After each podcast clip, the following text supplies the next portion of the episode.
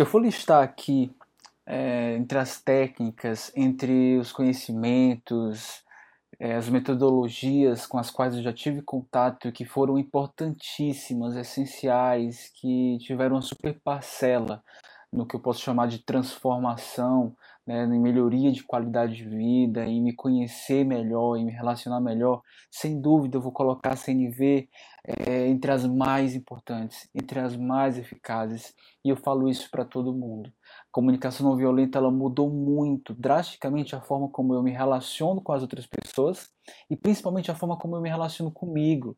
Foi quando eu passei a entender que eu preciso ter muito mais familiaridade com o que eu sinto, com o que eu preciso, com o que eu penso, a forma como eu estou vendo as coisas, para a partir daí conseguir me conectar com o outro de uma forma empática, autêntica, sem engolir sapo, sem soltar cachorro. Esse podcast é muito especial, muito importante, porque nele eu converso com a Raila Andrade, ela que é uma psicóloga, facilitadora de CNV e foi a pessoa com quem eu pude me aprofundar mais na comunicação não violenta. Era, era uma metodologia que eu já conhecia, lia a respeito, tentava praticar, mas foi a partir desse ponto que eu conheci a Raila que eu de fato comecei a integrar isso no meu dia a dia, que a gente vai percebendo o quanto a gente se acostumou, o quanto a gente aprendeu a se comunicar e a se relacionar de uma forma agressiva, autocentrada, com imposição, exigência e às vezes de uma forma violenta que ela pode passar despercebida por ser sutil, mas é comum se relacionar através de ironia, deboche. Então nessa conversa com a Raila, a gente vai discorrer sobre quais passos a gente pode dar em direção a essa essa clareza né, em relação aos nossos sentimentos, nossas necessidades, entendendo por que, que a CNV também é chamada de linguagem da vida. Né? A gente vai ver como ela pode nos ajudar a cuidar muito mais, muito melhor da gente, do outro e perceber como ela é importante para a gente conseguir se fazer a pergunta e principalmente responder a ela. O que eu preciso agora para que eu me sinta bem, para que eu fique bem e a minha vida seja maravilhosa. Seja muito bem-vindo, obrigado por ter topado o convite tão prontamente. Muito obrigado por ter aceitado. Bem-vinda, Raila. Muito obrigada pelo convite, Iaco. Uma alegria estar com você de novo. Eu queria que você se apresentasse, você falasse quem é você, o que, que você faz e o que, que é essa tal comunicação não violenta. Bom, super obrigada novamente pelo convite, pelo bate-papo. Eu sempre aprendo muito com, com perguntas e com trocas, então é uma alegria mesmo. É, eu sou psicóloga, mas trabalhei 10 anos em empresas na área de recursos humanos. Moro aqui em São Paulo, embora seja mineirinha, Uberlândia. E há cinco anos me dedico a essa tal comunicação não violenta, tanto como aprendiz, já percebi que serei eterna aprendiz dos princípios e também da metodologia, mas há uns quatro anos também partilhando, seja em workshops abertos, como o que você participou comigo em Teresina, seja em workshops corporativos, palestras, enfim. E mais recentemente, acho que há uns dois anos e meio, também como mediadora, especialmente de casais, mas vez ou outra também de sócios, de amigos, enfim, de quem estiver precisando aí de uma pessoa para facilitar a comunicação em momentos que às vezes o conflito já está bem elevado. Né? É... E aí, então, resumidamente, o que é comunicação não violenta? Ela veio, ela foi sistematizada por um psicólogo norte-americano, o Marshall Rosenberg, que tem é, um livro clássico aí que até tem crescido muito, muito, muito as vendas dele, especialmente há um ano e meio mais ou menos, deu um boom no mercado aí quando ele foi é, distribuído para a liderança da Microsoft. Se chama Comunicação Não Violenta, é, técnicas para aprimorar relacionamentos pessoais e profissionais.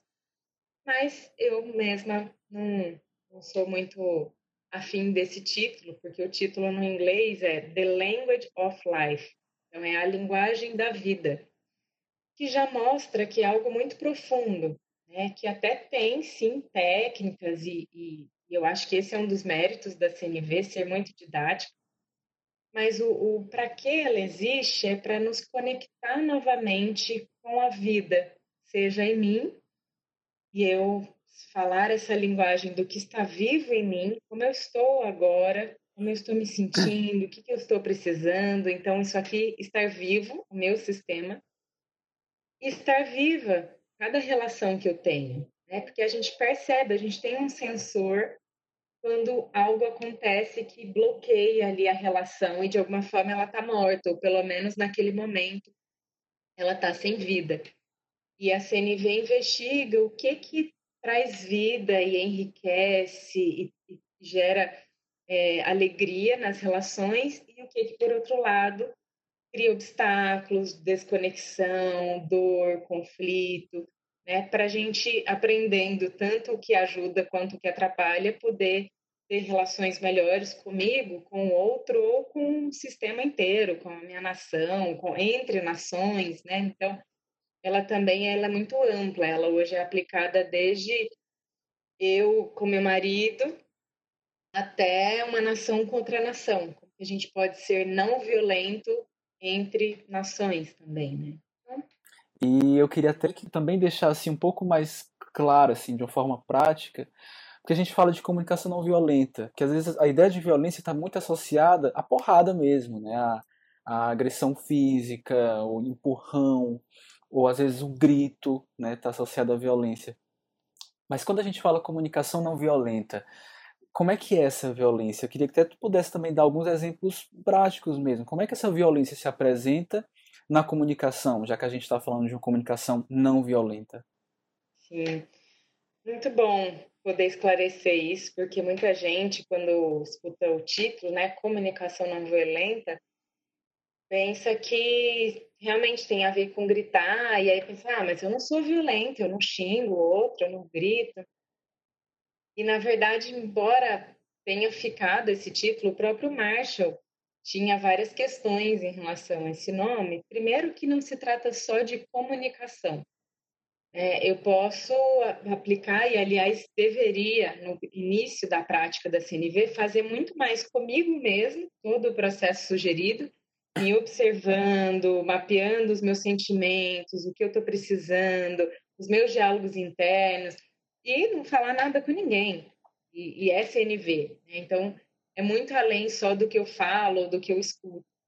E o que é chamado aqui de não violência, até na linha de grandes movimentos, como o do Gandhi, na Índia, é, tem a ver com cuidado com a vida. Então, cada vez que alguém fica descuidado, por exemplo, em tempos como esse, que às vezes algumas pessoas não têm nem as necessidades básicas atendidas, de alimento, de abrigo, de água, de proteção, de segurança física, às vezes, porque tem, né, dado essa, esse contexto, às vezes, de irritabilidade, tem mais agressão física. É, quando a gente não tem essas necessidades humanas universais, ou seja, essas necessidades importantes para todos nós atendidas e, portanto, descuidadas, isso é uma violência. Então, se eu estou com fome e não tenho alimento, nesse momento existe uma violência do sistema, da vida comigo. É, e pode ser que eu nem consiga identificar quem, como, como eu vim parar aqui. Então, não tem necessariamente a figura de um agressor, de um violentador. É, a CNV, ela olha para o quanto cada pessoa, a cada momento, tem ou não essas necessidades atendidas. Então, desde essas necessidades mais básicas, como eu falei, até necessidades mais emocionais, de afeto, de carinho, de conexão, de cumplicidade, de intimidade. E muitas pessoas, inclusive nesse momento, também podem estar sentindo falta disso, especialmente às vezes alguém que mora sozinho, né? essa necessidade de toque, de proximidade, de, de carinho, de afeto. E algumas necessidades, às vezes até mais relacionadas a questões espirituais, de propósito, de significado, de contribuição, fazer algo pelo bem do todo. Então, essas necessidades é que vão dar o parâmetro se há violência ou se não há. Então, numa relação entre marido e mulher, por exemplo, às vezes o marido chega em casa e vai tomar banho. Mas a mulher, naquele momento, precisava muito de conexão ou de uma troca, porque queria tomar uma decisão X sobre a escola das crianças. E como ele, naquele momento, foi cuidar de outra necessidade dele, que era, de repente, pausar, relaxar, e ele foi lá tomar banho, ele nem se deu conta, mas de alguma forma teve uma violência ali, porque ela precisava de, de troca, de, de atenção ali naquele momento e ela não teve. Então, de repente, depois ela pode desabafar com ele, não para culpá-lo, porque a CNV quer ir numa outra lógica, não de culpa, de erro, ninguém está culpada nem errado, mas de poder expressar para ele, puxa, naquele momento eu queria muito a sua companhia, ou afeto, e quando você escolheu ir tomar banho, ou sei lá, ver o jogo de futebol na televisão, eu fiquei me sentindo muito sozinha, desamparada, porque para mim era muito importante essa conexão com você.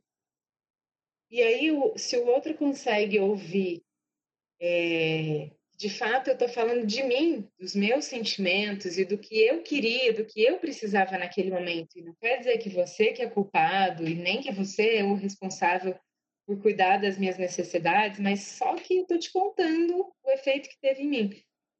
De repente, a gente pode, inclusive, se conectar, mesmo a partir de uma violência, né, que poderia gerar um conflito, pode, inclusive, com essa lógica da CNV, gerar um belo de um diálogo. E, de repente, o marido pode falar para a esposa: Nossa, que bom você partilhar do seu mundo, eu não sabia. Se você me contasse, eu nem. Se você não me contasse, eu nem ia saber.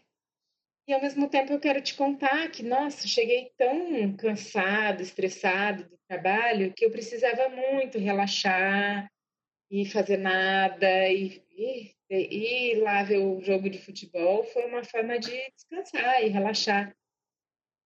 Então tá tudo certo, percebe? Não tem certo ou errado. Tava cada um cuidando das necessidades que estava vendo naquele momento. E agora a pergunta é: será que tem jeito da gente nessa parceria cuidar de mais necessidades ou fazer acordos que cuidem melhor das necessidades de ambos, para não ficar ou eu cuido das minhas ou eu cuido das suas? Então, de uma forma mais prática, é por aí. E aí, falou interessante, né? Que a, na lógica da CNV não tem é, culpados, né? Até porque o que é muito comum é você entrar no diálogo para vencer, para dizer que você está certo, e ainda mais acho que nunca, pelo menos que eu consigo me lembrar enquanto eu estou vivo e consciente de um período que estivemos tão polarizados, né, entre de ideias, é, em todos os campos possíveis, né, de política, de o que, que eu acho sobre isolamento social, fecha, abre comércio, economia, vida, é, a, o próprio Big Brother, já vi muita discussão é, no Twitter, é, gente se, se estapeando, né, virtualmente por conta de, ah, eu prefiro que fulano ganhe, não, quem tem que ganhar é a fulana. Então você falou uma coisa interessante, assim, de que não tem essa ideia do, do, do culpado. E uma coisa que eu queria que tu comentasse também é que não, eu, quando eu expresso a minha necessidade, não é que eu que eu só quero que você olhe para ela, porque o outro também tem a necessidade, né? A gente vai buscar uma solução junto. Eu não quero convencer você de alguma coisa, eu quero conhecer você também. É por aí, né? Uhum, sim. É, foi interessante isso que você disse. Eu não quero convencer, eu quero conhecer. É, às vezes eu digo assim: eu não quero mesmo ter razão, mas eu quero que você me compreenda, mesmo que seja para discordar de mim. Porque o que, em geral, gera muita dor e, e aumenta o grau do conflito, especialmente nessas polarizações, é a gente não se dá a chance nem de compreender o ponto de vista do outro e perceber que no mundo dele é, tem um sentido. Ou, em outras palavras, trazendo para a CNV, Se eu vou lá embaixo, na camada de necessidade, ele está tentando cuidar de alguma necessidade por aquele caminho. Então, quando alguém diz, não, precisa abrir tudo e vamos cuidar da economia, vamos voltar a trabalhar e tal. Provavelmente, se eu der um tempo para conversar com essa pessoa e ver o que, que é de importante ali para ela por trás dessa estratégia, eu devo chegar em coisas como provavelmente ela está com muito medo de ficar sem alimento, né? então ela está com medo de ficar sem necessidades básicas, ou ela está com medo não talvez que ela fique, mas de que mais pessoas fiquem, e isso pode gerar um grau de violência na sociedade, então está mexendo com segurança. E aí, quando ela pensa, é melhor reabrir, ela está defendendo, na verdade, mais é, alimento para mais pessoas, talvez ela esteja defendendo segurança social, porque a gente sabe que em momentos de, de mais fome, mais violência. Né? E aí eu posso compreender, mesmo que seja para discordar. Né? Porque tem gente que acha que assim, ah, empatia é ser bonzinho e concordar. Muito longe disso. Empatia é compreender o outro. Então, eu compreendo como ela está se sentindo e que, na lógica dela, aquela ação cuida de certas necessidades. Mesmo que seja para eu contar para outra pessoa que, olha, e aqui estou inventando um cenário, vamos imaginar que então eu estou polarizada do outro lado. Não, vamos deixar tudo fechado enquanto precisar, mesmo que seja por mais um, dois, três, seis meses. Tem que deixar tudo fechado, todo mundo fica em casa. Aí nós vamos investigar também como eu estou me sentindo. Puxa, talvez eu esteja com muito medo da morte, porque tem a minha avó querida que mora aqui em casa e a ideia de ela partir mais cedo por conta disso é aterrorizante para mim. Então eu estou pensando em proteção da vida também. Eu estou pensando em cuidado, é a minha forma de cuidar das pessoas que eu amo. Talvez eu esteja pensando também no cuidado social, né? No boom que pode dar no sistema de saúde se é todo mundo voltar a trabalhar. Então, eu vou poder contar do que, que eu estou tentando cuidar por trás dessa estratégia aqui de reabre tudo.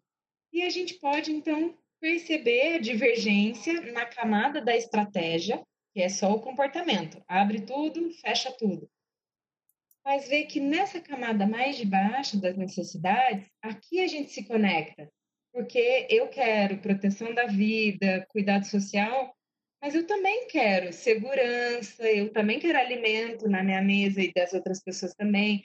O outro, com certeza, também quer proteção da vida, também quer cuidado social. Aqui não tem o conflito. O conflito está lá na camada da estratégia que eu acho que vai ser a melhor para atender a necessidade. Então, o desafio é como que a gente dialoga vindo para essa camada de baixo onde a gente se conecta.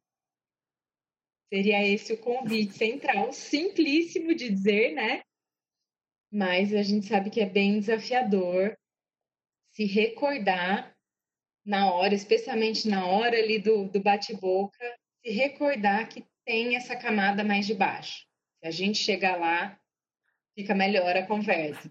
É, enquanto tu falou, me, me, me, veio muito a frase assim: nossa, mas é porque a gente está sempre apontando para fora, né? A gente está sempre procurando quem colocar a culpa, né? E uhum. me lembrou que assim a CNV foi uma das ferramentas mais importantes de autoconhecimento para mim, porque tu falou muito sobre a necessidade, entender o que, que me preocupa agora é com a saúde, é proteção, é alimento, é proteção à vida porque o que a CNV me trouxe muito, assim, de muito rico, é, foi justamente esse olhar para mim, para entender o que, que eu preciso, o que, que eu estou sentindo agora.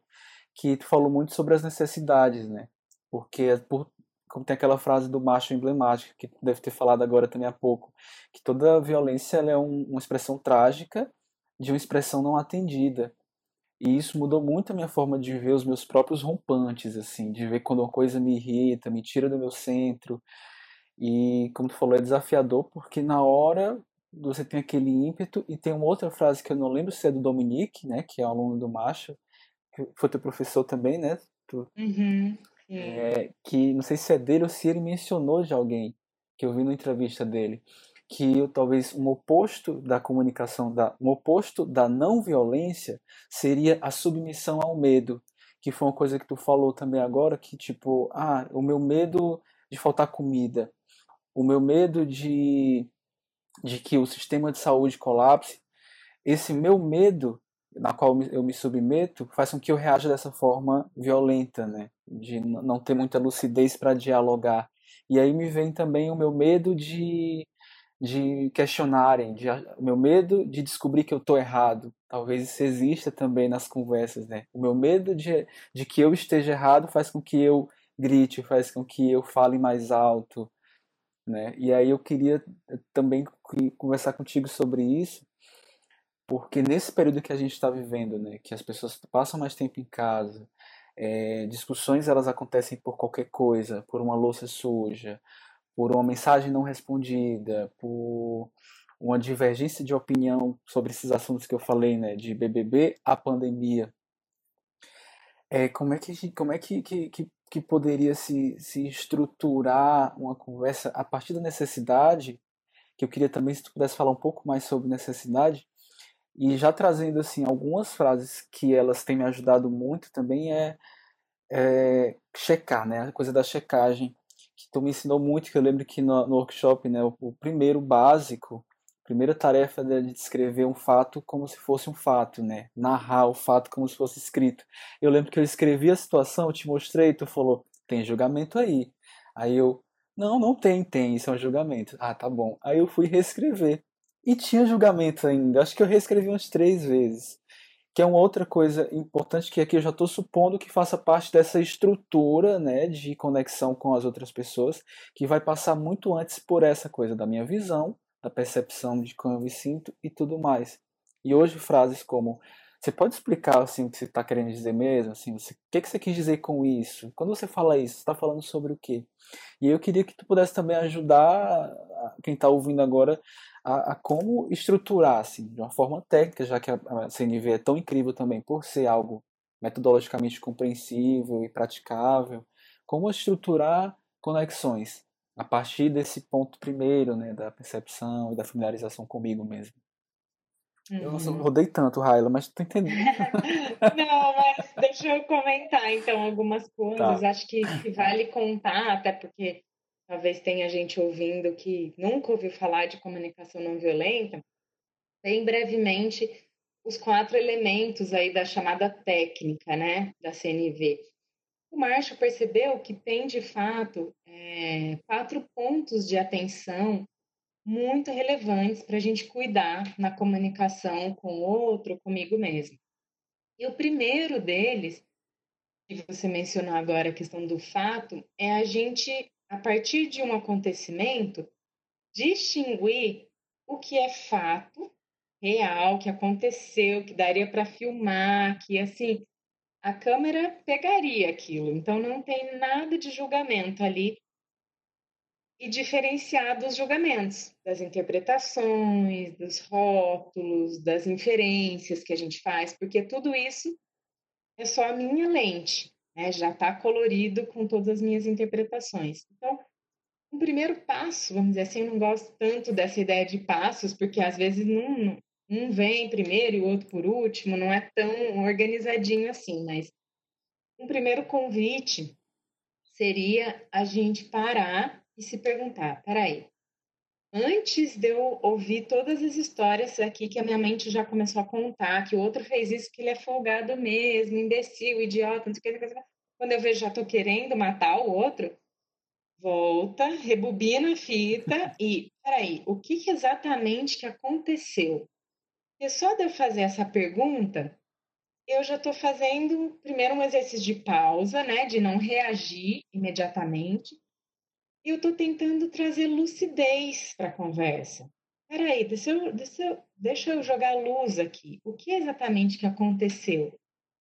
Isso já vai trazer mais clareza para a conversa, mais racionalidade. Então, você chegar e falar, nossa, Iaco, ontem você foi muito egoísta, você não sabe nem do que eu estou dizendo, eu vou chegar e falar, ah, eu queria conversar com você sobre ontem, quando eu te pedi se você poderia pegar uma água para mim e você disse que não, que você não, não ia pegar. Então, tá. Então, eu, eu sei agora né, do que, que a gente está conversando. O segundo elemento é como eu me sinto a partir disso que aconteceu. Então, ah, eu fiquei chateado. Mas percebe, eu fiquei chateado ou frustrado, não é você, naquele momento, me deixou chateado eu não estou responsabilizando o outro. Eu sei que eu fiquei chateado porque eu tinha necessidades. Então, aqui tem um componente importante da autorresponsabilidade. E eu queria, naquele momento, apoio, cuidado, que são essas chamadas necessidades humanas universais, que é tudo aquilo que qualquer humano no planeta Terra, independente de classe social, gênero, qualquer divisão que a gente pode fazer entre humanos, isso cai tudo por terra. Todos nós gostamos e valorizamos respeito, consideração, confiança, apoio, cuidado, saúde, alimento, proteção, abrigo. Todo mundo quer isso. Tem ninguém fala não, não quero, vou viver sem. Pode até ter um períodozinho de negação, ah, não quero amor porque eu briguei com a minha última, meu último namorado, minha última namorada. Mas não é verdade. É todo humano quer essas necessidades. E quando elas não são atendidas, eu sinto sentimentos desagradáveis. E quando elas são atendidas, eu experimento sentimentos agradáveis. E o último elemento seria, então, tendo clareza do que eu preciso, ah, a minha necessidade nesse momento de apoio está muito grande que, que eu pediria para o outro? E chegaria para mim como apoio. Porque às vezes também eu estou brigando com o outro porque ele não me apoiou, mas eu nem pedi nada. Né? Então eu posso contar para o outro do que eu estou precisando e como, de uma maneira aí bem prática, na camada mesmo da estratégia, eu gostaria que ele fizesse para enriquecer minha vida. Então, esses são os quatro elementos aí importantes e vão servir tanto para eu me conectar comigo mesmo e me perguntar o que de fato aconteceu, como eu me sinto com isso, que necessidade minha está em jogo nessa situação e o que, que eu gostaria de, de ter pedido ou de pedir. E também vão servir para quando eu escuto o outro. Né? Então, eu escuto o outro falando qualquer coisa e eu também me pergunto, peraí, do que, que ele está falando exatamente? O que, que aconteceu? Como ele está se sentindo ou se sentiu naquele momento? Qual a necessidade ou as necessidades, porque existem mais que uma, estão presentes ali na, no planeta dele. E aí, se eu consigo compreender especialmente as necessidades, eu posso já me desarmar e estar tá mais aberto ao diálogo, mesmo que na camada lá da estratégia, como eu disse, eu absolutamente discorde do outro. Né? Aí é esse paradoxo de na camada da, da ação concreta, isso é, é, vamos dizer assim, é, isso é limitado. Ou é isso ou aquilo. Ou abre o comércio ou fecha o comércio. Aqui é, é limitado. Na camada da necessidade, tem abundância. Aqui a gente quer segurança, proteção, cuidado, saúde. A questão é como que a hora que a gente vai para o nível da ação, a gente tenta ser criativo o suficiente para achar ações que deem conta do maior número possível de necessidades. Enfim, então esse é uma, um jeito bem resumido de, de explicar esses quatro elementos tão fundamentais, principalmente para quem está entrando em contato pela primeira vez com isso. E você falou uma coisa muito importante que você falou, olha, eu me senti chateado, né? Eu me senti chateada, que é diferente de, olha, você me chateou, né? E muitas vezes, se eu quiser praticar sem nível mesmo, eu preciso ficar muito atento, porque às vezes eu acho que eu estou sendo não violento, quando na verdade eu estou atacando o outro enquanto eu acho que eu estou falando de um sentimento, né? Inclusive, você também já me trouxe algo muito valioso né, no, no workshop, que foi de que existe, existem pseudo-sentimentos. E isso é engraçado que quem convive comigo já virou até um bordão assim nas nossas conversas. Uhum. E, e a CNV, sabe? Assim, quando alguém, inclusive em coisas muito sutis. Por exemplo, se um amigo meu fala, é, mandou mensagem, é, me avisa, me avisa se tu resolver me responder, tá? Tipo, parece, parece sutil, mas isso tem um, sabe? Não, não foi um pedido é, empático, diferente de ou eu percebi que tu não me respondeu, tu chegou a ver a minha mensagem, aconteceu alguma coisa, me confirma se você viu a mensagem que eu te mandei, eu quero falar com você. E no meu entorno, assim, meio que a gente já conseguiu estabelecer, assim, as conexões que quando isso surge, a gente aponta e se resolve, muito claro. E aí, tipo, existe muito isso, né, de, de confundir sentimentos com pseudo-sentimentos. Porque o que, que acontece quando eu falo para outra pessoa que, que ela me desprezou? Né? Eu, a outra pessoa uhum. vai se uhum. defender, não é isso? Uhum, exatamente.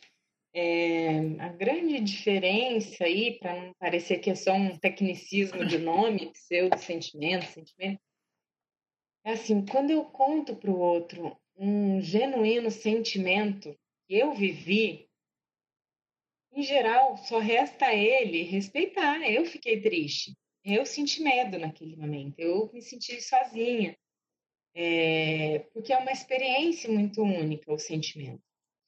O pseudo-sentimento, ele na verdade é um julgamento disfarçado. Então, ele não é uma experiência que eu vivi até no meu corpo, ele é mental, quando eu falo. Eu me senti menosprezado, eu me senti humilhada, me senti rejeitada, me senti traída, me senti pressionado. Tudo isso, no fundo, eu estou dizendo, eu acho que você me pressionou. Eu julguei que você me rejeitou. Eu penso que você me menosprezou. Aqui, como é um julgamento, facilmente eu vou despertar a reatividade no outro e ele vai enganchar e começar a falar: Ei, tá louco? Eu te rejeitei, eu te menosprezei. Imagina, eu não te humilhei de jeito nenhum, eu não humilho ninguém. E aqui a gente começa a bater boca.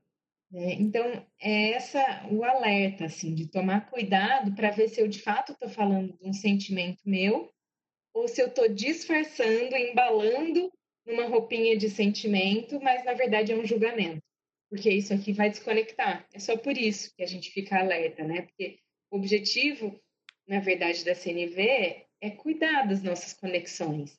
E o pseudo sentimento, ele desconecta na hora, em geral o outro vai começar a se defender. Então, esse é um ponto, e acho que você tocou em outro ponto também que eu queria comentar, de, da diferença de um pedido e de uma exigência. Né? Também é parecido. Quando vem um pedido genuíno, Oi, Iaco, é, você topa me responder essa mensagem até amanhã? Eu estou com muita urgência aqui em, sei lá, responder para o meu cliente, mas eu, de fato, estou aberta a te ouvir. Pode ser que a resposta seja, inclusive, não, Raila, porque eu estou com outras prioridades, eu só consigo te responder daqui dois dias mas tem um mínimo de abertura aqui para o diálogo, era de fato uma checagem, né? É, isso aqui conecta, isso aqui em geral gera cumplicidade, parceria, desperta o melhor muitas vezes no outro e na gente também. Quando tem a questão da exigência, que é ah, é, a minha necessidade é essa. E o jeito que eu quero atender minha necessidade é desse jeito. Eu quero que você me mande a informação até amanhã às três da tarde, tá bom, Iaco? Então, ó, até amanhã às três da tarde. Isso aqui desconecta, porque só resta você ou se submeter e falar um sim, muitas vezes até sem espaço para o não, e é um gostinho ruim quando a gente faz isso, descuida da relação, descuida da conexão, ou se rebelar e falar, tá louca, ela falar assim comigo? Não. Ó, eu vou te mandar daqui dois dias e é isso. Então, se vira aí você. Mas nos dois casos, parece que a gente é inimigo, né? Descuida da relação. Então, vale também a gente ficar atento aí de quando eu vou falar com outro, eu estou genuinamente fazendo um pedido mas o outro tem a possibilidade de falar não e a gente vai conversar e achar um combinado diferente e eu estou aberta a me desapegar do meu, ou eu estou apegado e eu quero desse jeitinho, eu quero que seja, que a gente vá é, fazer uma live às três da tarde da quinta-feira, e aí isso vai ter um, um peso para a relação, né? Se é uma exigência. Então, vale eu me perguntar e ser sincero comigo mesmo, porque de repente se eu percebo, não, é uma exigência, será que eu consigo me abrir, voltar lá para a necessidade, pensar até em outras estratégias possíveis para eu não achar que só tem que ser aquela, e aí eu transformar aquilo que num primeiro momento era exigência, num pedido, para daí eu falar com a pessoa. De repente vale a pena tomar esse tempinho e fazer essa transformação em mim, de uma exigência num pedido, porque isso vai, né, provavelmente cuidar melhor das minhas relações. E aí, pegando esse teu exemplo, né, se eu digo um sim, ah, eu quero que você mande amanhã, eu preciso que você mande amanhã. E eu digo sim, eu não vou dizer um sim porque eu me preocupei com você, porque você precisa muito mesmo, porque é importante para ti essa mensagem. Eu vou dizer um sim e vou me forçar porque eu fiquei com medo de você ficar com raiva, de tentar te agradar. Então não é genuíno, né? Então é até uma coisa que eu já tive uma conversa com um amigo, assim, dizer, olha, eu, eu não quero fazer isso por ter medo de você ficar chateado. Eu quero fazer porque eu gosto e me importo com você. Uhum. e é, é sutil, assim, mas quantas e quantas relações aparentemente são ok, mas se baseiam nessa coisa da exigência, né? No paradigma do eu falo, você obedece. Trouxe um exemplo que pareceu corporativo também, né? De preciso desse relatório amanhã, né? Eu mando, você, você escuta, né? Enfim. E Raila, é. pra gente encerrar. Isso tira a vida, né? Tira, tira. Isso... Não enriquece, né? Você fica, ah, é, eu vou ter que fazer, ai que saco, a Raila não tá nem aí pra mim, não se importa, não perguntou se eu posso, Aff, né? É. Quantos, quantos e quantos sapos não são engolidos ou cachorros não são soltos, né, em cima das outras uhum. pessoas? Porque então tem essa essa pausa de perceber, ah, eu posso mesmo? Eu preciso, como é que eu vou fazer aqui agora para para me comunicar, né? Por conta dessa comunicação. E quando a gente fala que comunicação, uma comunicação eficaz, mudaria o mundo, construiria relações melhores, é por conta disso, porque às vezes as pessoas não falam, né? Não falam, não fala engole, ou quando vai uhum. falar, explode. E, nossa, esse nível é muito incrível, tinha que ser dado, tinha que ser, assim, tinha que ter a disciplina, comunicação não violenta nas escolas, talvez com um outro nome, para ser mais, mais assim, uhum. assim, claro, mas, enfim, que falta, né? Falta essa, essa familiaridade com tudo isso que a gente está falando aqui. E antes da gente ir encerrando, que eu gostaria de passar muito tempo falando sobre isso com você, que é, nossa, é uma honra, é, queria que tu falasse assim, porque a gente está falando muito bonito, né? Parece muito claro, parece muito fácil. Mas eu vou e topo com uma pessoa que tá zero disposta a dialogar. É uma pessoa que eu falo que, nossa, eu percebo que tá difícil para você, eu percebo que isso é importante para você. Como é que a gente pode buscar uma solução junto que cuide de ti, cuide de mim também? E a outra pessoa insiste em me xingar, em dizer que eu sou isso e aquilo e tá zero disposta. Como é que a CNV pode me ajudar nesse momento? Acho que essa é a pergunta do, que vale o prêmio do BBB. é, é, e realmente, esse é o mais comum, né? Por enquanto, enquanto não tem CNV nas escolas, como você disse, ou para todos os, os pais, e aí eles já passam para as crianças e todo mundo já, na próxima geração, já já está bem dentro desse paradigma, que é o meu sonho, inclusive.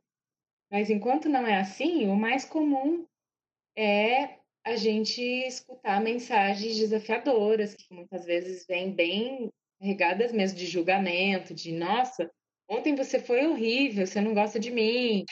Mensagens que pegam ali nas nossas emoções e se a gente está no automático, a gente vai logo reagir mesmo, né? Então, o que eu gosto sempre de dizer, que aliás Marshall também dizia, acho que a questão mais essencial da CNV não é compreender a proposta a metodologia. Isso, ler o livro dá para entender. É praticar muito, mas é muito. Porque a gente praticou muitos anos essa linguagem que responsabiliza o outro, que fala, ah, você me chateou, você não me fez feliz ou você me fez feliz. Então a gente pratica há muitos anos as violências, né? muitas vezes invisíveis, eu estou dizendo aqui. E para aprender um outro paradigma, a gente não tem outro caminho que não seja praticar muito. Então, praticar eu comigo mesmo, com meu livrinho para cima e para baixo, ler, reler, e aí cada um sabe o seu jeito de aprender algo, né? Ler, reler, escrever, pregar na geladeira, é, sei lá, pôr o meu celular para despertar a cada uma hora para me com a pergunta o que eu estou sentindo agora e o que estou precisando agora. Eu escrevi no espelho do meu banheiro o que eu estou sentindo agora e o que eu quero agora né? Para eu estar mais consciente das minhas necessidades, dos meus sentimentos e jogando menos no outro.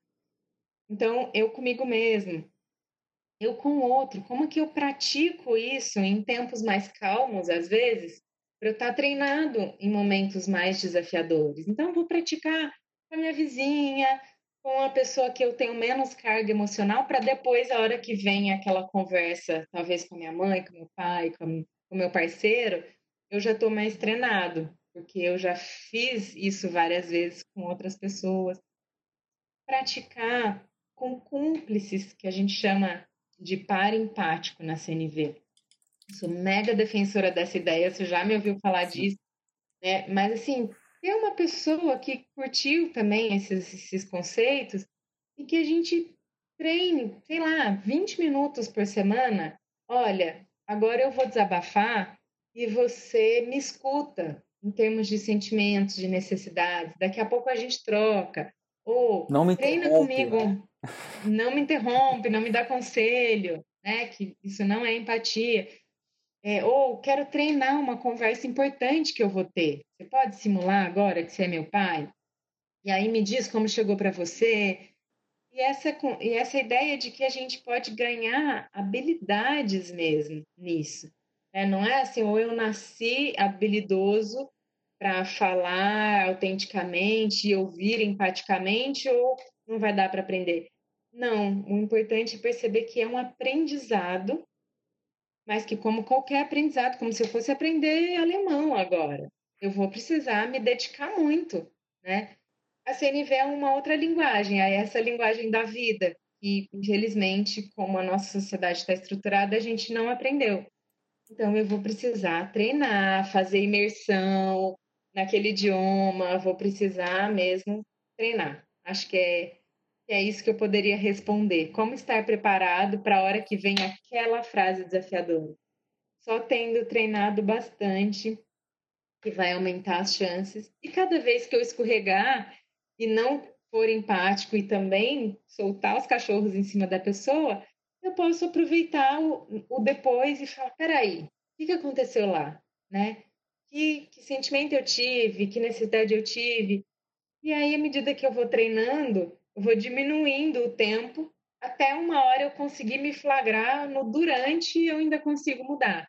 E aí eu diminuo um pouco mais o tempo. Agora, na primeira frase, eu já sei, opa, se for por esse caminho, eu já sei onde vai dar. Então, é uma prática. Resumindo, praticar. Foi algo que você falou também, né? Que Teresina que foi que uma hora uma hora fica automático, né? Uma hora vai ficando cada vez mais automático perceber esse tipo de coisa. E uma outra uma outra colocação é que assim é porque é difícil, né? Você escutar outra pessoa é, né, te agredindo, te violentando. Acho que foi nesse próprio livro do Macho, né? De Vendo a Comunicação Não Violenta que vê por trás do não da outra pessoa uma tentativa de cuidar dela, né? ainda que ela não esteja expressando aquilo de um jeito é, não violento. Né? Seu sonho é que todo mundo pratique CNV? Sim. Talvez não precise ser com esse nome, uhum. assim, mas é, o meu sonho é que todos nós, humanos, a gente possa aprender mais essa linguagem da vida, né? Então, assim, falar mais de sentimentos, eu acho que isso de alguma forma já está acontecendo. As crianças, eu vejo nas próprias escolas das minhas filhas, é, aprendam a, a falar de sentimentos, a assumir sentimentos, a nomear, acolher sentimentos, saber o que fazer com eles, né? Talvez a chamada inteligência emocional.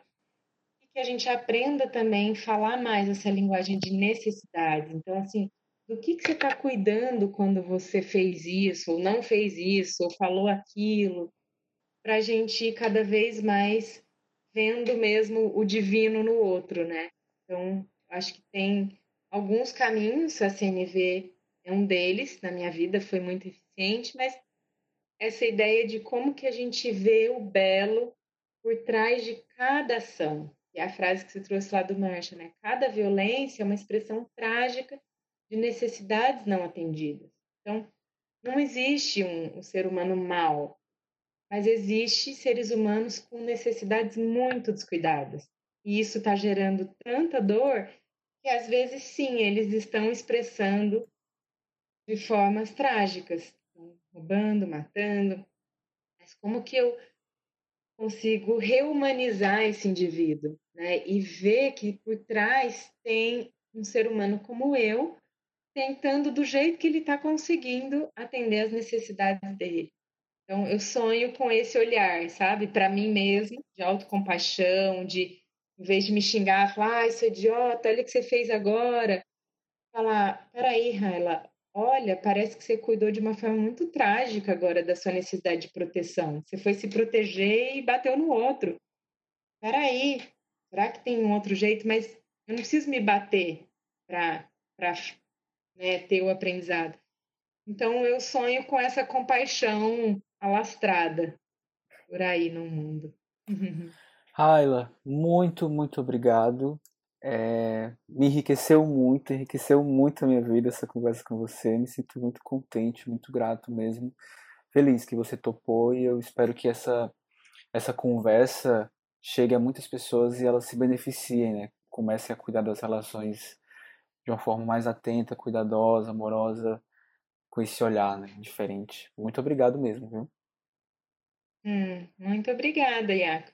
Sim, se for para ser benéfico, que chegue para muita gente, sim. Fica esse convite de, de olhar cuidadosamente para mim, para o outro, para uma nação, com essas perguntas. Como esse outro está nesse momento e de que formas ele está tentando cuidar das necessidades, de quais necessidades. Muito bom. Então, você que escutou o podcast, acompanhou até aqui, lembra aí que você está se relacionando o tempo inteiro. Se você não está se relacionando com uma pessoa presencialmente, está se relacionando na sua cabeça. E se não tem nenhuma outra pessoa, você está se relacionando com você, com as suas próprias necessidades, com os seus sentimentos. E fica aí essa pergunta importante, né? Como você está se relacionando. Né? Então, busque metodologias, pesquise sobre comunicação não violenta, tem muito conteúdo muito bom, livros, palestras online, muita coisa aí disponível para você começar a trazer um olhar diferente para suas relações, para a forma como você vem se comunicando, cuidando de si e das pessoas ao seu redor. Então fique bem, cuide de você, cuide das outras pessoas, a gente se encontra no próximo episódio. Tchau, tchau.